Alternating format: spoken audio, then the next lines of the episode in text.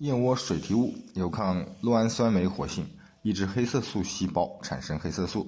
燕窝口服或外敷均可，因为唾液酸可以透过皮肤组织起作用。